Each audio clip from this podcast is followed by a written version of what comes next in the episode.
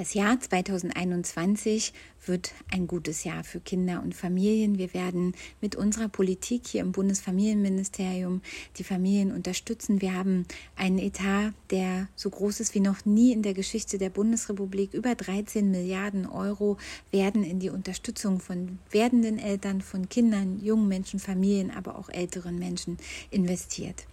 In diesem Jahr wird das Kindergeld erhöht. Der Kinderzuschlag für Menschen mit kleinen Einkommen wird erhöht und auch der Unterhaltsvorschuss für Alleinerziehende. Wir werden investieren in die Mehrgenerationenhäuser, aber auch in die Hilfen für pflegende Angehörige.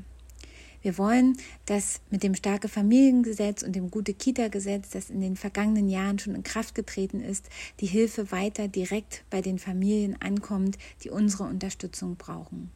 Und wir arbeiten dafür, dass unsere Demokratie stark bleibt.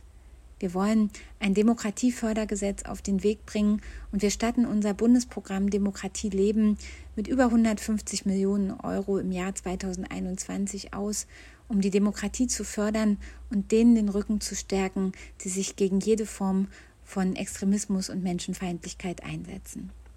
Wir wollen starke Familien für ein starkes Land. Wir arbeiten dafür, dass es jedes Kind packt. Und gerade in Zeiten der Pandemie ist es wichtig, dass die Kinder, die Familien und die älteren Menschen Unterstützung bekommen. Wir geben sie ihnen.